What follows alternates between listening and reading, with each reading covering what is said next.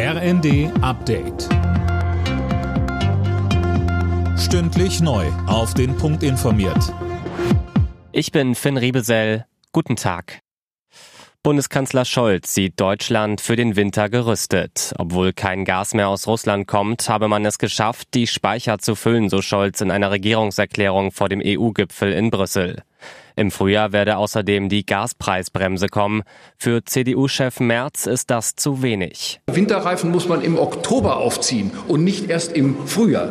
Jetzt brauchen die Menschen und die Unternehmen eine klare Antwort, wann sie mit konkreter Entlastung rechnen dürfen. Und deswegen die besten Beschlüsse in Brüssel bewirken überhaupt nichts, wenn die Bundesregierung nicht schnell zu wirksamen Entlastungen kommt für private Haushalte und für die Unternehmen, von denen die meisten nicht mehr lange Zeit haben.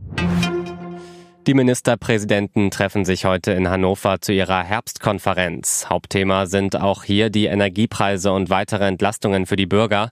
Mit konkreten Beschlüssen wird nicht gerechnet. NRW-Ministerpräsident Wüst erwartet aber, dass man trotzdem inhaltlich vorankommt. Er sagte im zweiten, Ich erwarte mir ein Stück mehr Klarheit. Wie wird jetzt mit den Empfehlungen der Gaspreiskommission umgegangen?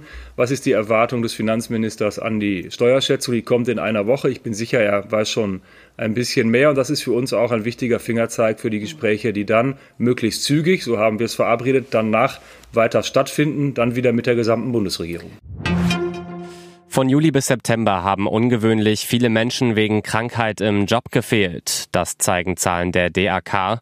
Demnach lag der Krankenstand bei fast 5 Prozent. Im zweiten Quartal waren es weniger als 4 Prozent. Hauptgründe waren vor allem Rückenschmerzen, psychische und Atemwegserkrankungen.